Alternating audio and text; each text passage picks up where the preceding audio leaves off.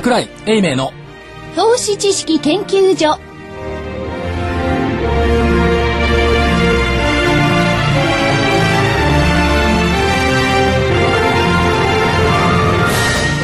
皆さんこんにちは。こんにちは。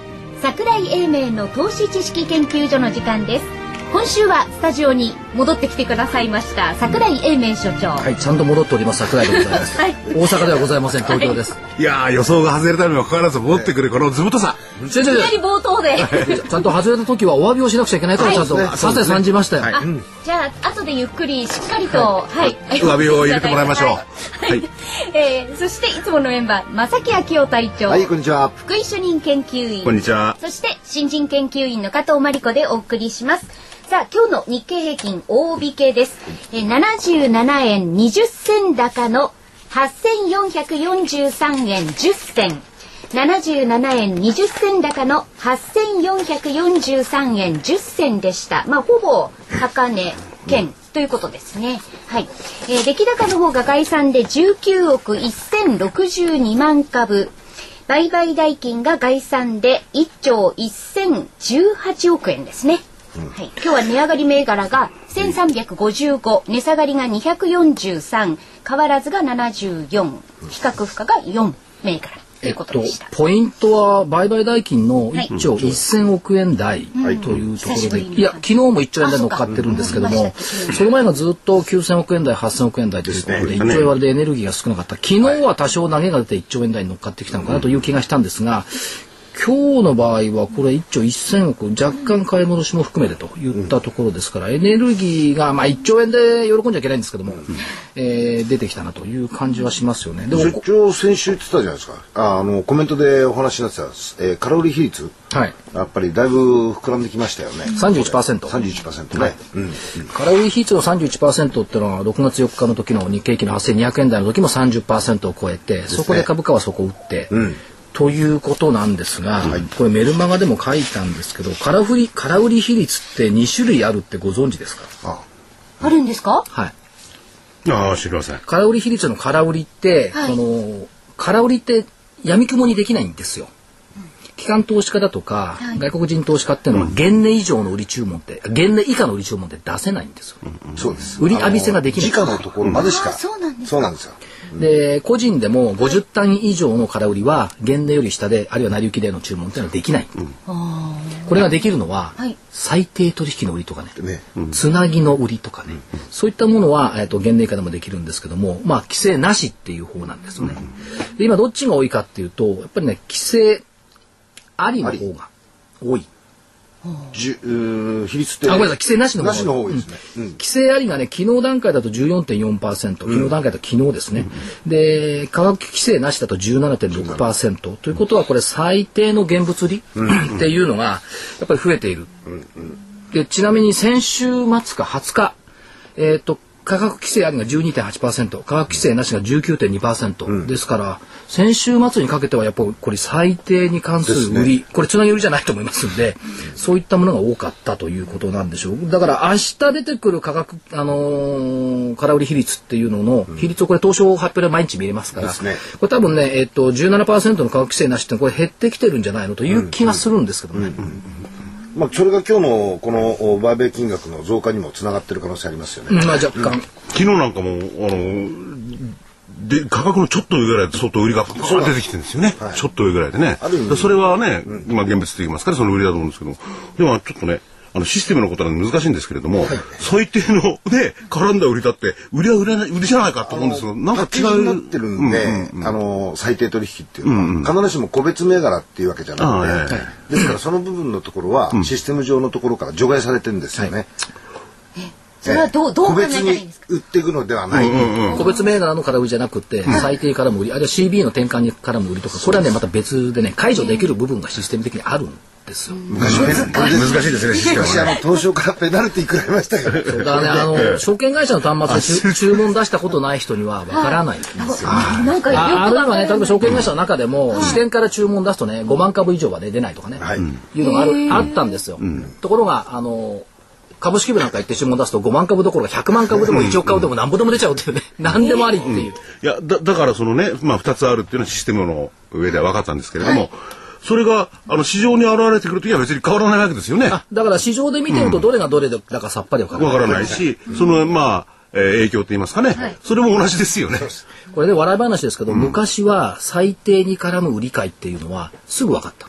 え、なんでですか？あのね、人がやってたでしょ？はい。すごいですよね。225銘柄を人間が注文出したけど最低取引。1000株ずつとか言って。受けるのは一回受けるんですよ。だけど実際にそれを行動するのは、その後になるんですよ。時間を置いてから、そうもして。まだ場がある時は和田地さんが紙持ってって5、6銘柄ずつ全部買い買い買い買い買いってやって次のポストで買い買い買い買い買いってやるからボード見てるとチカチカチカチカチカチカチカから価格があ順番に動いてくるわけですね。おでこれだから最低入ったねっていうのも昔分かった。今早すぎて分かんない。わかる、わかる、一瞬ですよね、もし。そうだ。ね、今だったら、ボルトさんみたいな人がバーッと走り抜けるような感じであっという間にできるかもしれないけど、そういう人がいたら。だ、からチャートを見てると瞬間的にね見えない間に引きができちゃうね。そうですね。スパンスパン。ってそれで話が元に戻ってですね、その複雑な話は別にしても、まあその市場に現れる影響としては同じだってことなんですけれども。えー、どうですか、この今日、今日、今日のこの相場。この相場ね、まああのーまあ同じなんですよね。言ってることはヨーロッパの財政危機が出てきている。今回はバレンシア州。あれオレンジのふるさとひょっとして。バ レふるさと、ふるさとってもらいましたけど。はいバレンシア州がこれ中央政府にね、ちょっと支援してよっていうのを言い始めて、スペイン国債の利回りが7.7%まで上がってきた。はい。そこで、ヨーロッパはこれ財政危機まだ大変だよねって言ってますが、メルケルさんは夏休みに入った。信じらんないですよね。でやる気ない。どっちにしてもあのー やる気ないっていうか、今更、そう裁判所の。審判は9月の2日まで開かれないんだから、どうせこれは蒸し返しをするんでしょう、というぐらいにね捉えておいた方がいいと思うんですが今週のポイントはアメリカの国債の入札だったんです。24日350億ドル2年債。25日350億ドル5年債、26日290億ドルの7年債、ということでつつがなく24日25日の この700億ドルは通過しました。大札倍率で2年債なんか4倍よ、4倍ですね。うん。というふうに通過しましたから、なぜならばアメリカの国債売りたいです。よねアメリカの国は困ってますから、はいそんな時にねいやヨーロッパ大事だよって言ったらスペイン大丈夫だよって言ったらみんな7%の国債買いに行くでしょ、どう考えたって、スペイン大変だよって言われて7%って言ったっていくらになるか分かんないからやっぱりね 0. 何パーセントのアメリカの国債買っておこうって言って消化ができた、だからこの国債通過しちゃうから来週これ消えるんじゃないですか、ヨーロッパ問題は、そういうものですか？そういうものと私は思ってます。今あるでしょ、あの、アメリカの2年なんて0.2%ですよ0.2そうそうそう金利は。いやー、でもアメリカの思惑でね、要するに返したいがために安いいところで、ロールをすればねそれやんないでしょうね。あの確かに高いクーポンの、お債券を安,、えー安い方にに切り替えていくっていうので負担も減ってきますからね。うんそのファイナンスはありますよ。10年債にしたって昨日で1.3%台です大事ですよね。これ、この間言いましたよ。200年来の水準よ。そうですね。アメリカ政府にとってみれば、これほどありがたい話じゃないわけですよ。借金大国なんだから。そうですね。日本だって、同じですよ。いやいや、日本だって今ね、えっ、と、10年債利回りって7パ、0.7%水準。0.72。72ぐらいでしょ、そそれで助かってるんだ。そのその水準でも、来年の国家予算に占める国債費って20兆円よ、これがですよ、ね、もし国債利回り3%になったことなん大変でですすよ国債費っていくらになるのこれ？3、40兆円になるでしょ、えっとな何十倍？まあ、そになるわけですよ。うん。まあ、3、40兆になったら一般会計の半分国債費になっちゃうのよ、そんなんで耐えられますか？スペインとかギリシャどころの騒ぎじゃないの、だから日本金借金のために借金するんですから。これがだからあの世界の底流にはねやっぱりある。ということと、もう一つ面白いのはもうすぐね先週の逆ですよね。スペインとギリシャが消えた代わりに、ライボの問題不正の問題と中国の問題が出てきた、スペインが出てきた瞬間にさあライボどこ行ったんですか、聞いて、消えた。話題ね。本当に2つのことを同時に考えられないのが株式市場だと、思います？いや、でもライブの問題はね、あんまり日本は騒いでなかったんじゃないですか。あのーで、アメリカあたりも東に回っちゃったじゃないですか。ですね。うん。まあ基本的にあのライボロロンドンじゃないですか。えで東京は待望じゃないですか。ですからそういう意味では東京の金利を決めてるのは逆に言うと待望ですよね。で、ヨーロッパでもって動いてるライバルですよね。ですから、それぞれのところから、インディケーションは出ていても、直接それを決定するのは、決してアメリカじゃないってことですよね。基本基本的にはね。うん。ただ使ってはいますよ。基本的にはライボが、あの、基準になって、えービジネスって作られてますからね。うんで、あの、所長が今言われたのはね、そういういろんな思惑があって、ね、こっちが出てくるとこっちが出てこないとか、そういうメカニズムがあるのかどうなのか僕には全然理解できないんですよ。ないと思うんですけれども。いや、だって、あの、所詮ね、はいマーケットってゼロサムソサイティでしょ？うん。まあマーケットで広い意味でのね、はい。その株式市場だけでなくって、はい。債券市場、為替市場、商品市場合わせた上でのゼロサムソサイティじゃない、アメリカとか日本の中央銀行がお金バンバンすらない限りは供給量が増えないんだから、だからどこに行くかだけの問題でしょ、一緒ですよ。だから材料もどっかが出てくればどっかが消えるんですよ。うん。いや、量の問題と、要するに質の問題がありますからね。っていうかねあの株式市場ってあんまり賢くないから、はい。連立方程式解く能力ないの。一つのことしか考えられないの。僕もの名前ないですけれども、あ確かにいろいろ来ると困りますよね。で、なんかあと消化なんとかなんかね、お前ふざけるだからいいじゃないですか、コメントで。だからめったに聞かないでしょ、国立理系出身の証券マンって。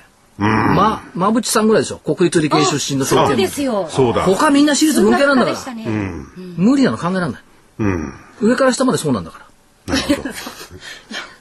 でも最近はねえ、あのシステムの方ではね、理工系って言いますか、工学部系って言いますかね。でシステムのやつはシナリオ作んないもん。あ、そっか。あいつらパソ、あの、プログラム組んでるだけだからね。そのプログラムが世の中の株式を動かしてんだから。いや、そのプログラムを使ってるやつがいる使ってるそうか使うやつは文系なんだから。あ、じゃあダメだわ。シナリオ書いたりね。といったところの状況ですね。えー、それで、はい。まあ、世界の動きはあとねわからないって感じ世界で。になってきたんで。ねえ。なんか今電話かかってきませんでした、はいスタジオに電話が来るって珍しいことですね。はいでもなんかあの、もう大丈夫かな？天国から電話が来ちゃったんですよ。はい。あの、一つだけ覚えておいていただきたいのは、一昨日の日本経済新聞の一面かな？にあの、特集で金融っていうのをやってるでしょ？やってますね。で。日本はアジア向け融資の上位3位に入ってる。はいこう地図が出てましたよね。で、これは中国、香港、タイ、インドネシア、韓国、シンガポールの融資っていうことで出てたんですけども、まあ日本の銀行トップ3なんですよ。ただし問題はね、突出して多いのがイギリスなんですよ。あれはだけど意外でしたねい。や、意外じゃない。そう。うん。当然だろうなと。だっ、て、えっと、中国がめちゃくちゃ多かったでしょ？うん、よかったです。2500億ドルぐらい入ってるでしょ、でそれから香港でしょ？で中国も香港ももともとイギリスの領土はいだったから当まあ、然香港ですよね。香港ですね。まあ、中国もその支支配権というか強かったですからイギリスがだからそれはしょうまあ、がない、分割してね。うん、分割して。それから、えっと韓国についてアメリカが強いのは韓国だけなんですよ。はい。ということはアジアで米銀の地位ってそんなにないよね、やっぱり英国系銀行ヨーロッパ系銀行これは歴史のなせる技だよねっていうことをやっぱり考えた方がいいんじゃないかと、でその中で頑張ってる日本、まあ3位って言ったってアメリカが3272億ドル日本が2939億ですドルですからこれ多分ねそのうちね逆転すると思います、中身のいい日本の銀行が、中身のあのぐちゃぐちゃなアメリカの銀行を抜いてくるんじゃないのかな、苦節20年ようやく日本の銀行がまともに海外で活躍できるかどうか。僕なんかまたそういうこと言うとね、イギリスにはそういう歴史があるじゃないですか。ありますよ。日本もいろいろ歴史を持ってるじゃないですか。そんなに日本が簡単にそういうところに入っていけるかどうかってどうなんでしょうか。ただし一つ言えるのは、あの、日本の銀行の予対率って、国内では低いじゃないですか。ああ要するに、そうですね。お金を融資する方が少ないわけですよ。ところが、この成長企業、成長マーケットであるアジア圏の中でえ、え。予待率が上がってくると、多少、その、ある意味では健全な、その銀行の経営に寄与していただける。銀銀行としてはですよね。ますよね。まあ、それはあのまともにいけばね。まともにいけば。かつての中南米危機みたいにね、三菱銀行のはい。ならないことを祈りたいとい。うことでございます。そうですね。ええ、それで、も、もっとないですか？お話は。何を要求してるんですかあ、何ですか？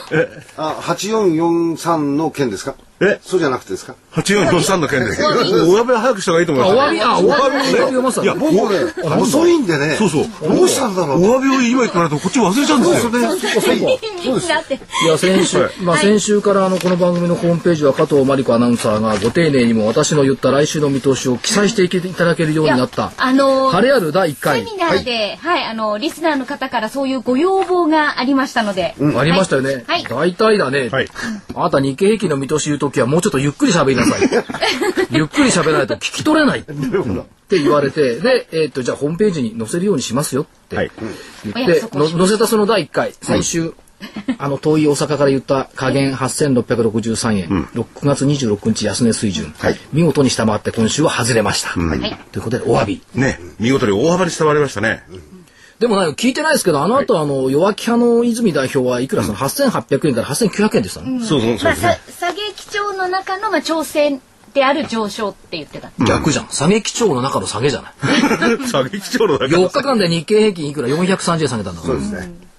まあこれはちょっと、あの、甘かった見通しが。ねえ、まあいずれにしてもそろそろね、今日あたりの反発からはい、またね、引き継ぐような流れになってくれるといいですよね。えそれはまた後ほど来週の見通しのところでお話ししたいと思います。いやだからこういうね、明るく楽しいね、こういう相場の中にあっても話をね、聞きたいもんですよね。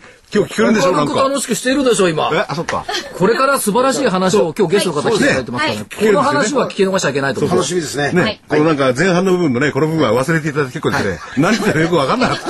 あ明るい未来、はい明るい日本をこれから語っていただこうと思います。はい、そうですね。まずはどうぞお知らせをお聞きください。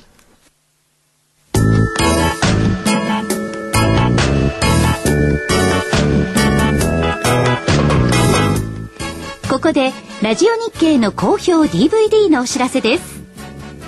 桜井英明の投資知識研究所 DVD は毎月投資に必要な知識や実際の投資に役立つノウハウをお届けしています。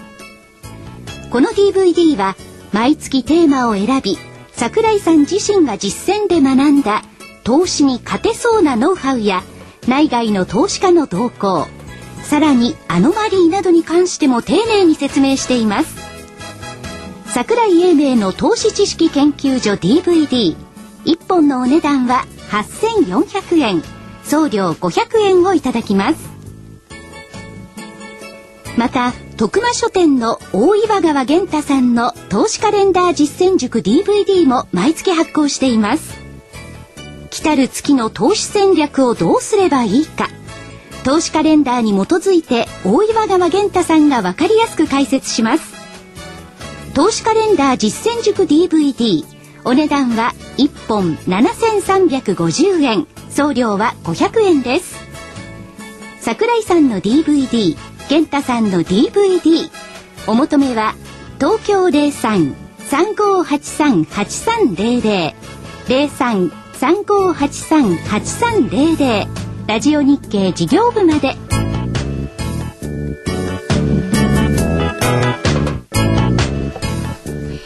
それでは本日のゲストをご紹介します。ジャスタック上場証券コード6051株式会社 IR ジャパン。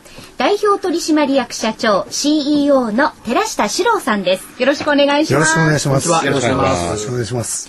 しかし IR ジャパンさん、えっ、と、この場においでいただくの多分1年ぶりぐらいだと思うんですが、はいものすごい成長されてしまいました。いやいや、まだこれからでございますが。何があの所長びっくりしたっていうのは春先に発表されたはい証券代行業への進出、こはいれを金融庁の認可を受けました。はい。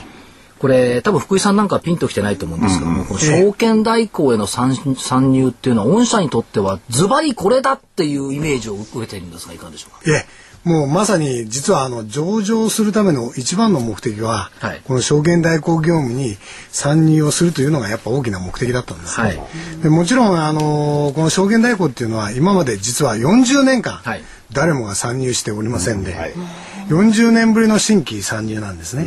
でその分あのやはりしっかりとした会社がこういう証券代行要するに株券の管理ですとか配当金の管理ですとか皆さんのお金をこう扱うようなあー会社になるわけですから、かなり自家資本しかり、いろいろなものがこうしっかりしてないとインフラができないわけですね。で、これにはやっぱ上場という一つの大きな守り神というんですか、信用というのが極めて重要で、はいこの上場を契機に金融庁さんの方もご理解をいただいたというところが大きなポイントだと思うんですね。はい。その金融庁の すみません認可を頂戴したということですけども、ええ今現状で我々これ見てると、はい。おそらくその証券代行業をやってるのは信託銀行3個しかないんじゃないかとええ、おっしゃるとですね。思うんですけども、はい。まあこれ誰でも知ってますね。三菱 UFJ とか三井住友とかみずほこういう信託銀行なんですが、はい。マーケット自体はこれ社長どれぐらいのマーケットなんですか証え券代行業これはかなり実は大きくてですね、はい。これ世界的にかなり大きいんですよ。1000億円以上。国内で今、国内で1000億円。はい1000億のマーケットなんですね。これは、えで、もっと分かりやすい例で言いますと、今、上場するのに、えーコストがかかると。上場管理費用とですね。この2つ大きな費用があって、1つは監査費用。はい。監査費用ですね。で、もう1つは実はこれなんですよ。証券代行費用。これは株、株主総会の招集通知だとか、それから配当金の支払いだとかの他に、株主名簿の作成ですとか、そうですこういった部分にやはりお金かかるそうですね。で、要するに株主、上場することによって、株主をしっかりとして把握して、はいえーしっかりとした行動というか事務処理とかそういうことをやらなきゃいけないと。ええそれをやるがために、まあ株主を確定して、はい。い、ろいろなことのサービスにしっかりと滞りなくやるために、1000億円上場企業を今払ってるっていう。こういう金額ですよね。ね、でこれはなかなかなんとかならないのかというのは、実は従来からはい。非常にうちのお客様から我々自身が作ったっていうんじゃなくて、はい。10年前のこの株主、えー対応業務 SR 業務っていうのに入った時から実はこういうのはできないのかっていうことを言われてたっていうのが正直なところなんですね。要望があった。いやもうかなり強い要望なんですね。このビジネスは社長強いですね。その要するにあの作り手の方から作ったんじゃなくて、顧客ニーズに合わせて作ったってのはすごい強いですね。そうですね。もうこれは本当我々が考えたってわけじゃなくて、お客様からとにかく40年間誰も入ってないじゃないかと。で、で、もう一つ重要なポイントが、はい2009年に皆様方の株券っていうのはもう今や紙でなくなっちゃったんですね。い、わゆる電子化っていう。えこれがもうとんでもないことが起きちゃってると。これは非常にいいことなんですね。はいで、電子化になったんだから、紙で管理してませんので、金庫に保管することもなく、で、名義書き換えっていうものも、わざわざ証券代行業者行ってやるわけではなく、これはもう皆さん方がお使いになっている証券会社がやられて、それが保管振替機構というところに、全てまとめて情報が流れて、それがお金の流れ、株券の流れっていうのが出てるんですね。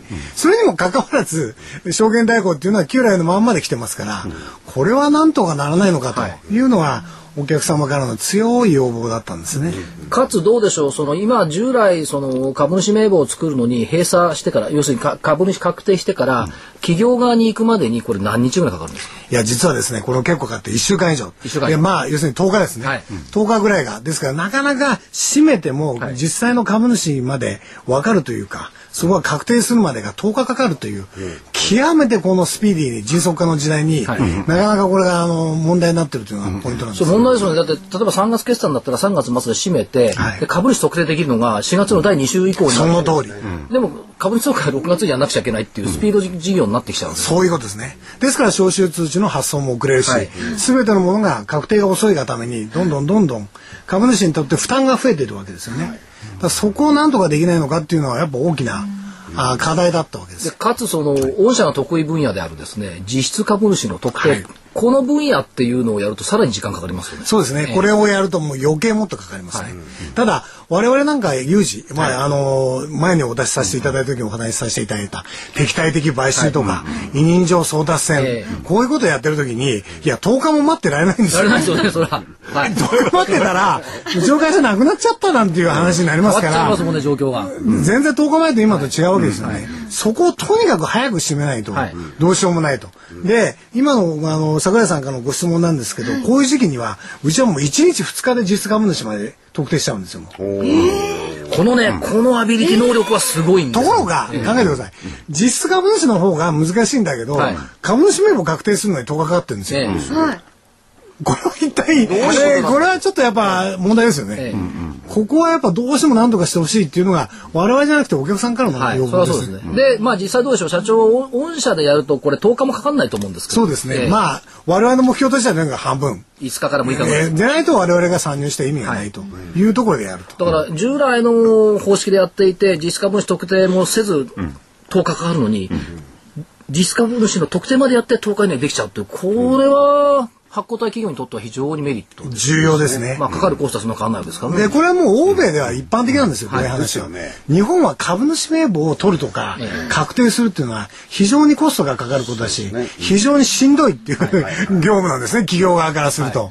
で、これをもっとアクセスフリーにしないと、これから出てくるあの、ライツオファーとかええ、あの、既存の株主に株券を与えて、じゃあ、えー大流上を起こさないでですね、資金調達するような、はい。こういうところが非常に重要なんですよ。ええ。あと TOB びを行う時とか、いろいろな時にやっぱ株主名簿って一つの原点ですから、はいここにアクセスしやすくするというのが、やっぱ我々の使命であるということなんですね。所長やっぱりマーケットのことを考えていただいていて、株主の側に立って、いろんなことを考えていただいてる。いやだからか株主の側っていうのも当然わかるんですよね、いいろいろ早い処理とかそういうのはね株主サイドも求めると思うんですけれどもやっぱり企業さんからえー最初の話に戻るんですが、えー上場して企業さんからぜひ IR ジャパンさん、えーいろんなノウハウをお持ちだから、この大工業に入ってくれくれよって言われたわけですよね。そういうことですね。で一つね社長、はい。あのー市場全体を考えるとですね、ええ。ー欧米では T プラス3なんていうことやってませんよね。はいはい。受け渡しがですね。えー受け渡しがですね、まだこれがずっと残ってるわけです、はい。こ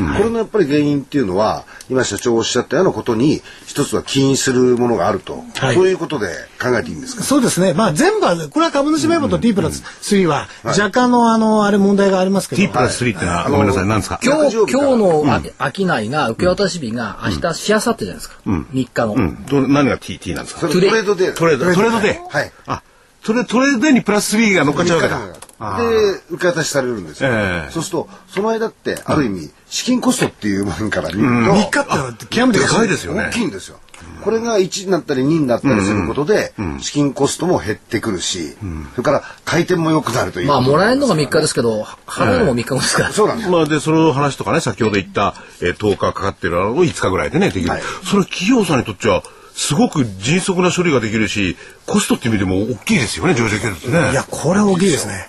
やっぱこれはどうしてもやっぱブレイクスルーしてもらいたいっていうのは。ええ、それでね他に多分3社あると思うんですよね、ええー社長の口から言うのも難しいでしょうけれども、ええ。これサービスってやっぱり IR ジャパンさんが一番になっちゃうわけでしょうかね。えいや、時間あの問題とかのーもちろん、あのー皆さんだって頑張ってやる頑張ってやってますよね。ただ、40年間、いやプレイヤー決まってますから、大体、まあ、なんていうんでしょうか、今の状況でいいんではないかということで。慣習通り前例通りやってると。えーというのが、やっぱ、なんて言うんでしょう。あまり僕の口から申し訳ない。申し訳ない。えーそちらの方面から見ると、はい。そちらの方が非常に、あの、業務としては差し障りないというか。で僕が申し上げると、やっぱりさ1000億あるわけでしょ、それを3社でさ何もしないで取ってるからもあったわけですよね一応やってるの？や一応業務をやってたの？いや、そこにいろんなサービスができる、ああ、やジャパンさんが入ったんだから、これ大変ですよ、これ。まあ、おかげさまでまあ、そういうことに我々に義があるということで、やっぱ金融庁さんも東証さんも、各証券取引所さん一緒一緒ですからね、許可していただくのは。認可っていうのは証券取引、もう認可のあの、えー盾がうちにずらずらずらっと10個以上並んでおります。あの、いや、すいません。あの、それぐらいあの、やっぱ参入障壁が高いんですね。だから40年間どこも入そうですね。そうだよな。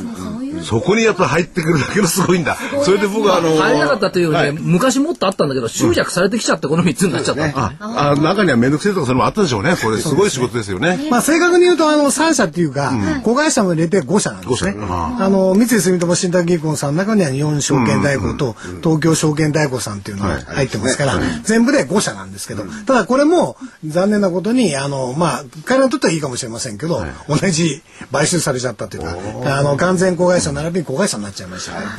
あ実質上は3形態と。ですから金融形態を除いて選択肢がないんですよ。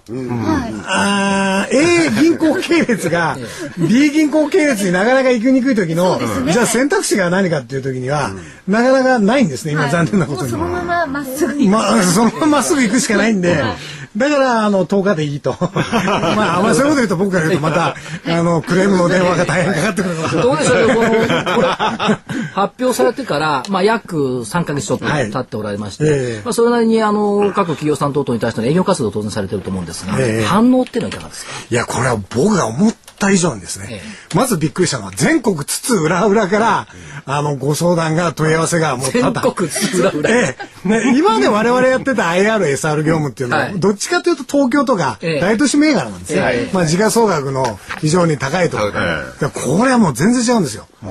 ですから、本当いろいろな会社の、あの、方々とお会いできて、もう今楽しくてしょうがないって感じですね。もう全国津々浦々、本当にいろいろなところ、っていうのは上場したら必ず証券代行って入ってます必要になっちゃうんですよね。で、証券代行のことも聞きながら IR もやりたい、いや SR もやりたいという形になるんで、これ非常にあの、おかげさまでびっくりするようなぐらいの勢いがまず全国。で、もう一つはやっぱ株主の多い企業ですね。はい。これはやっぱ多大なコストかかってますから、ここはやはり一度、はい。あーこういうお話を時代が時代だけですから、えーしっかり聞いてみたいっていうお話はやっぱ多々ありますので。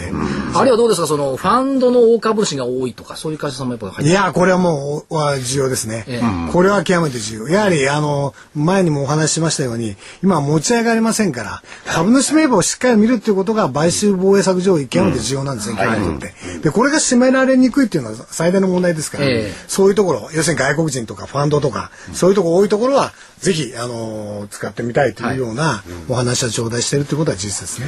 だまさにこの業務は社長にぴったりの業務が実現したっていうことですよね。いや、ありがとうございます。まあ、我々もま、まさかここをやるとは思ってませんでしたけども、いや、正直、あんまそういうことなら怒られちゃうかもしれませんけど、もうお客さんからそう、これだけの多い要望があって、やっぱ入らないってわけいかないですよね。これ答えなくちゃいけないんですそれは、あの、どうやってもやらざるを得ないんで、というのがもう正直なところですね。だからね、企業だってそれはね、上場してね、金が入ってくる。いいけれども、考えてみれば、そっから先のコストであるとか事務材がすごいですよね。そうです。で、それがなおかつ合理的にできて、リーズナブルにできて、他のいろんな相談にもね、なんかの企業の先ほど言ったね、ボーアなんとか M&A とかいろいろあるじゃないですか。あおっしゃるそういう時のズバッとやってくれればね。そうです。ここはもう極めて我々のそこは生命線ですから、そこを守りながら、コンサルティング業をやりながら、また我々は独立系というニュートラルな、いいものを持ってるんで、やっぱ株主っていうのは、やはりニュートラルっていうのは好きなんですよね。そうです桜井さん。色がつかないっていう。これね、あの、キャピタルマーケットで極めて重要なんですよ。エクイティマーケットのね。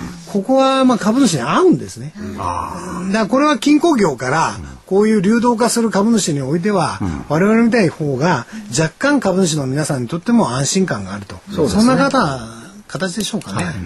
あとどうでしょう生臭い話をします。とそのマーケットが1000億円のマーケット、でまあ、従来そのまあおおむね3つのグループで分けていた、はい。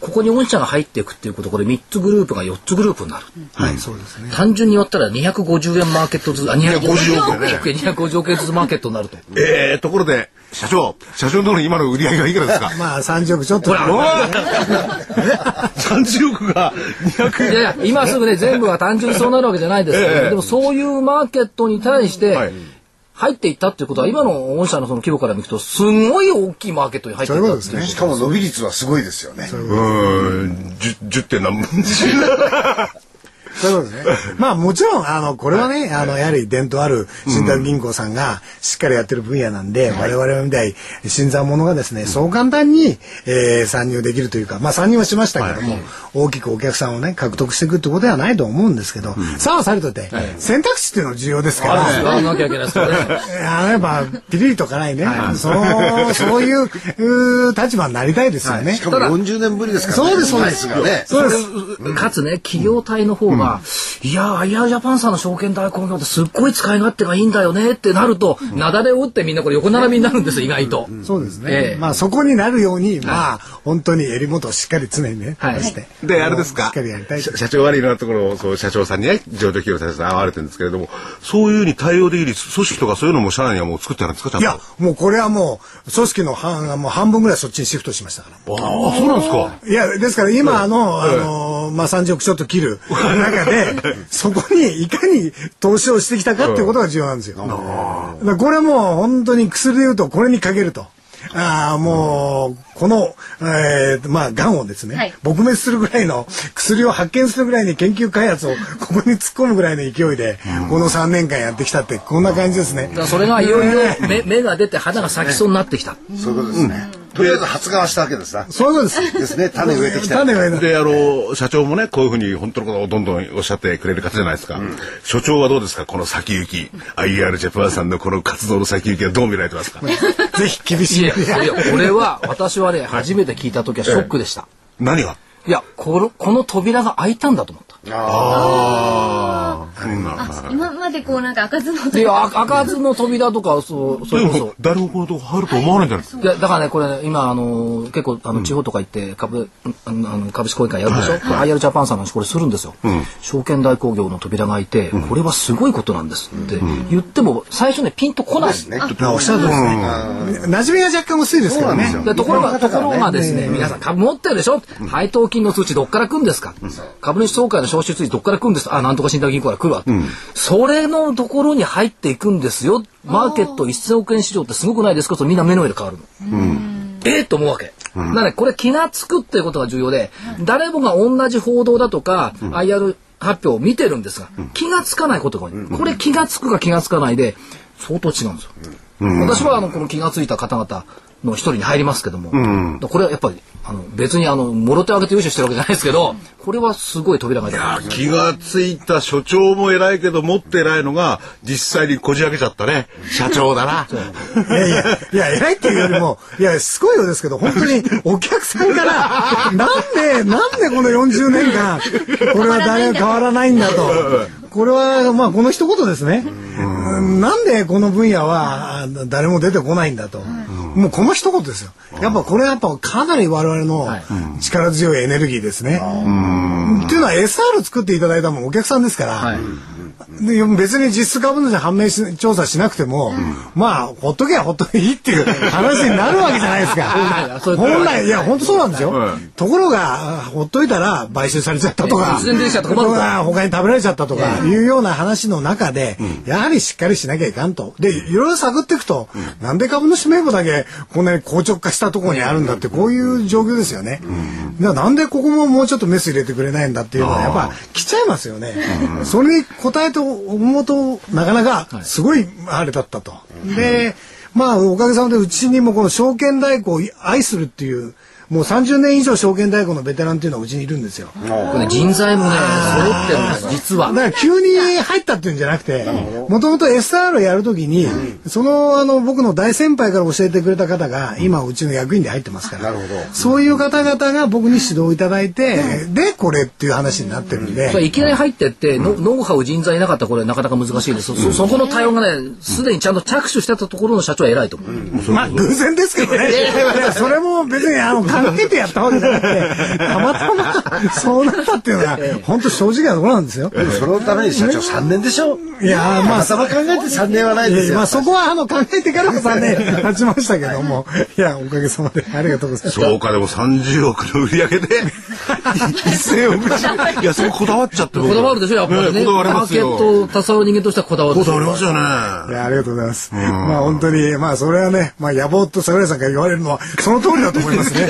まさに野望、これが折れないように頑張りま。社長の野望が実現しそうになっちゃった。いえいえ施設あるでしょ？しそうしそういや、しそうになっちゃったんだよ。なっちゃったって。あ、それ正しいですね。なっちゃったなっちゃったっていうのは正しいですね。おっしゃる通りですね。だから一つあるでしょ、ええそういう点でいろんな企業さんの発表だとか、その IR 広報の発表記事だとかを見ていって、ここのところをね、こうね、よく考えていくと、これってひょっとしてこの、今、今点だけども、これ線になったらすごいんじゃないの？というシナリオをね、自分でマーケットに対して作れる。今そういう状況にありますから。とほ本当これだって IR 発表自体はねあのホームページのちっちゃなところでこうなってる、から日経の取り扱いもいや大きかったんですよ、大きかったんですよ。それが何を意味を意味をするかが理解しない人が多かあった、ね。私は初め分からなかったんです。はい。確かに。おっしゃる通りです。あれ前のちゃんとしなきゃいけないんです。決められてんだ。で楽しみなのはその先にある線をつないだ着地点は、これね社長の野望とはももっとすごいものがあるような気がする実はそれをまた今度いろいろお伺いしてください。ちょうど去年来られた一度現場にお会いして、ありがとうござい今日はそれが一つの形になりましたね。ありがとうございます。ということはまた次に来られる時はまた何か形になってくるという。まずは実績を。実績を。えー しっかりと皆さんの前に、えーまだまだ30億満たない企業でございますんで。そこをまずあの市場は1000億。いやだから楽しみなのはね、あの皆さんいろんな株持ってると思思われますから、株主総会の招集通知書がどこから来るか、そうね。あありがとうございます、ね、IR ジャパンさんの名前できたらここもここになったんだって、ありがとうございますわかるじゃないですか。ありがとうございます。あれもね、どの僕は株主じゃないですけれども、見てるとね、ええみんな同じような封筒に入ってくるんですよ。思わず捨てちゃったりなんか捨てないかと思って。いや、配当通帳だけは捨てないでしょ。あ、そそれは捨てないです。それ大事ですからね。それ一番大事ですから。でもそういう意味でのね、その今まで IR ジャパンさんがやってきた、それももうサービスなんですけれども、より広い意味でのこの金融のサービスサポートですよね、これはね。そうですよねそうですね。うんサービス業っての儲かんだ、これから。だからこの番組を聞いてる方は、これからあの、半期ごとあるいは1年ごとの株主総会、配当通知、どっから来るかな？って、これ毎年の楽しみが増えるでしょ。そうですね。ありがとうございます。でね、その企業がどこを使ってるかで分かるんですよ。そうですね。この企業は頭いいじゃないか。成功するんじゃないか、なんてね。株主になってたりしてね、はここから2つ増えたとかって、ニコッとして株価がふっとこう動いたりするのが多いですね。あれどうでしょう？ね。そのうち IR ジャパン銘柄みたいなのでした。ところで話のはいはい腰折るですね、はいはいついつい社長がね、いろいろオープンマインドでお話しするんで、我々も我々も逆に刷り込まれちゃって、そろそろそれお知らせに行かないと時間がなくなっちゃう。そうじゃあ、まあ、お知らせ先でいいですか、はいご質問こちらのお知らせからあこちらのお知らせをまずお聞きいただきましょう。はいはい。エ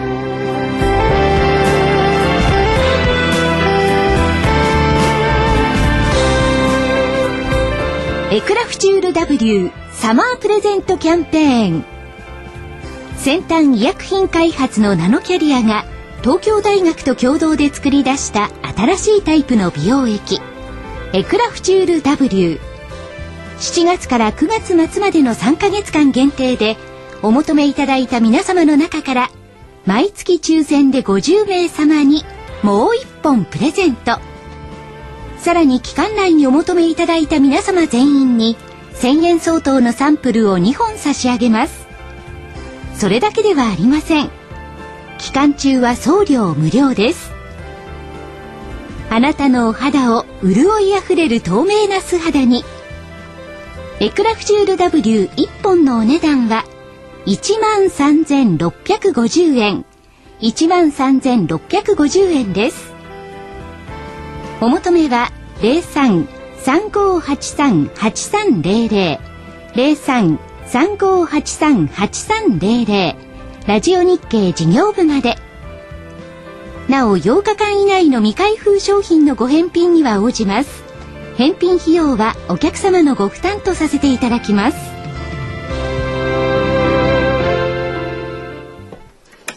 では私の方からお知らせを。桜井英明の投資知識研究所の DVD7 月号が本日発売になりました。今月のテーマは先物です。先物を知らないと勝てない。先物の動きはここを読め。先物動向を読んで現物でバッチリ勝つ。桜井英明マル秘法則。価格は8400円。送料500円です。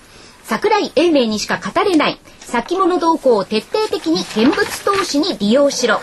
当たり前でも誰も気づかなかったリターン倍増の秘訣。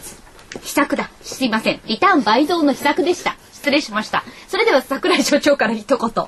あ、先物ですか？はいこれ面白かったですね。これ面白かった。はい。面白い。中身がいいんですよ、もちろん。面白いわけじゃないですからね。まあ面白く楽しく勉強していただくまあね、ということです先物って意外とこう抵抗感があるんですよね。はいなんか分かりにくいとか、なんか言葉も分かんないとか、はいなんかあのーチャートばっかり出てくるとかね、そういうのを払拭して、いや、じゃあ先物実際どう使うのよ。うん。どう使うの？も実践法のところで喋ってます。えーその部分も多いですし、それプラスその現物の取引に、まあ、先物に振り回されるっていうのもあるんですけれども、その先物のどこを見れば現物に、えー、活かせるかっていうこともね。あとね、知ってるようで知らないことが結構多いんで、さっきの空売りみたいにね。だから、あの、厳密にちゃんと中身を知りましょうって言ったところをね、言葉だけ先走りしてるから。はい。最低だって説明してごらんって言ったら説明的な人結構いますからね。と思います。ええはいそうだ。7月号の DVD、先物を知らないと勝てない。先物の動きはここを読め。先物動向を読んで現物でバッチリ勝つ。桜井英明マル秘法則。価格は8400円。送料は500円。本日発売です。そして、え昨日、昨日、えー発売になりました、大岩川源太さんの投資カレンダー実践塾8月号。上昇期待あふれる8月。しかし相場は荒れやすい。それでも投資に臨むなら、この戦略で勝負。価格は7350円、送料は500円です。お申し込みの電話番号は03-3583-8300、03-3583-8300、ラジオ日経事業部までお願いいたします。私のお知らせはそれで終了でございましょうか。はいはい。えっとね、質問が一個。トトさんからねトトさんから来てまして、えっと、ルックが跳ねるとメガバンクが上がるっていうアノマリーは本当ですか？クエスチョンと。こう来ておりまして。本当ですか？私はこのアノマリーを喋ったことはございません。じゃあどなたかのでね、あんま聞いたこともないんですよ。ですね。うんだから、ルックが跳ねるとメガバンクが上がるっていうアノマリーはあるかどうかは私は存在がわかりませんので、お答えがなかなかすみません。できかねます。いや、これあの、今までの値動きをね、こう、ちらっとですけど、見てみたら、相関性はないような感じがするんですかね、メガバンクとルックとは。どういう意味なのか、ちょっと、あの、ちょっと、だ私にはすみませんが、これはアノマリーはあまり聞いたことがないというお答えになっちゃいますね。はいえ答えられないこともあると。まあ、これに懲りずに、えーまた所長の答えられないような質問をいただければ、非常に楽しいですね。面白いね。難しいんですよ。難しいね。はいはい、え予定ですか？ーっと、予定。はい。明日、えー国内消費者物価、アメリカ GDP、思い起こしてください。去年だったかな、GDP の第3、第1四半期下方修正からドーンと下げたのがありましたけども、ゴールドマンはアメリカ GDP の見通しを確か年率1.1ぐらいまで下げてきてますよね。それからロンドンオリンピック、お休みかな？カルビーの株が上がってきたよね。いやー、昨日なんかもう、なでしこ見たって、夜夜中まで。みんなだからコーラとポテトチップが増えてくるんじゃないのカルビーの株価見たらそんな気がしてきましたよ。えー週末、任天堂が任天堂 3DSLL 発売。年寄り向けらしいですよ。大きいから、画面が。あそうなんですかまさきさんなんか勝負じゃん。ええありがとうございます。はい。えー日露外相会談、えー30日月曜日、6月鉱工業生産とイタリア国債入札、全部通過してるからもう別にいいですけどね。31日、6月の失業率、FOMC、ケースシラー住宅価格指数、消費者信頼感指数、ユーロ圏失業率、消費者物価、FOMC、QE3、はい。なし。はい。と見たいなと。FMC は2日間になったんですよね。で、えー、31から1日、えーということです。えー、1日水曜日、7月新車販売台数売れてますよ。うん。コカ補助金ギリギリでね、まさきさんまで買ったらしいから。あら、10万円欲しさに。自分は先に買ってたじゃない、僕。あの10万円もらわなきゃ損じゃないだって。いや、欲しさというのはやっぱりエコ、ね、エコのことにあエコのことを考えてられてるんですよね。はいはいはい。エアジャパンが就航、あエアアジアジャパンが就航。アメリカ ISM 製造業。これも、こっちの方がポイントでしょうね。FOMC より。それから ADP 雇用統計。えーっと、7月中国の製造業 PMI。2日木曜日、7月マネタリーベース。はいこれ増えてるでしょう。アメリカ製造業受注と ECB 理事会、スペイン国債入札。えーアメリカ7月の雇用統計が3日、金曜日。ISM 非製造業、それから中国の非製造非製造業 PMI、ユーロ圏小売売上高。ポイントは FOMC と、はいはい7月の雇用統計。はい国内はみんなオリンピック見て。なんか人気なし。はい。えー来週の見通し、下限8238円。6月4日安値水準は下回らないと思います。はい。はい上限6940、あ、ごめんなさい、8900。気持ちがねがだね。8945円。75日移動平均線の水準かと思います。またちょっと上上下ともに下にぐっときましたね。まあ月末ですからね。あ日経平均の200日移動平均からの帰りマイナス6.59%。はい6月4日にそこ打った時はね、7.44%までいってたから、まあでもその水準まで来そうになってから今日ちょっと反発した。騰落レーション86%。やっぱりこれ100以上超えるとダメだね、騰落レーションがね。そこで止まりますね。止まりますからね。86、まああの6月4日の時は59でしたから、多少中途半端ではありますけども、まあそう大きくは国会してはいかないんじゃないのという気がしてはおります。8月はね、下がることが多いっていうアノマリーがあるんですけど、ニクソンショック、クウェート侵攻、イラクのね、アジア通貨危機、LTCM 破綻、パリバショック、全部8月。で、これ同じことね、去年この番組で多分言ったと思う。はい8月これがあった。しかし、今年はもっと強いアノマリー。4月が安ければ8月が高い。はいはいこっちが勝つ。もう。雲は大丈夫。雲ねじれてる。はい。今日。今日。あ今日の一年黒く明日じゃないですか。黒黒黒黒くなっちゃうんこれは騙しと見たい。騙しと見たい。あ。なんか希望が多すぎますよね、希望という観測が。見たい。はい。はい。でも社長あのこの新たな発表大工業への進出、はい日本のマーケットになんか光を浴びさせてくれるような気がするんですけど いかがでしょうかなんとか元気に。元気だけが取り柄ですから。もっと光をもらえそうもっと光を。はいメアリヒトねね。ということで、い本当にあのいいお話を伺えてありがとうございましいやこちらこそ本当にありがとうございました。またこれにこれずに。本当にありがとうございました。それではラジオ機の皆さんまた来週たさよならさよなら。失礼します。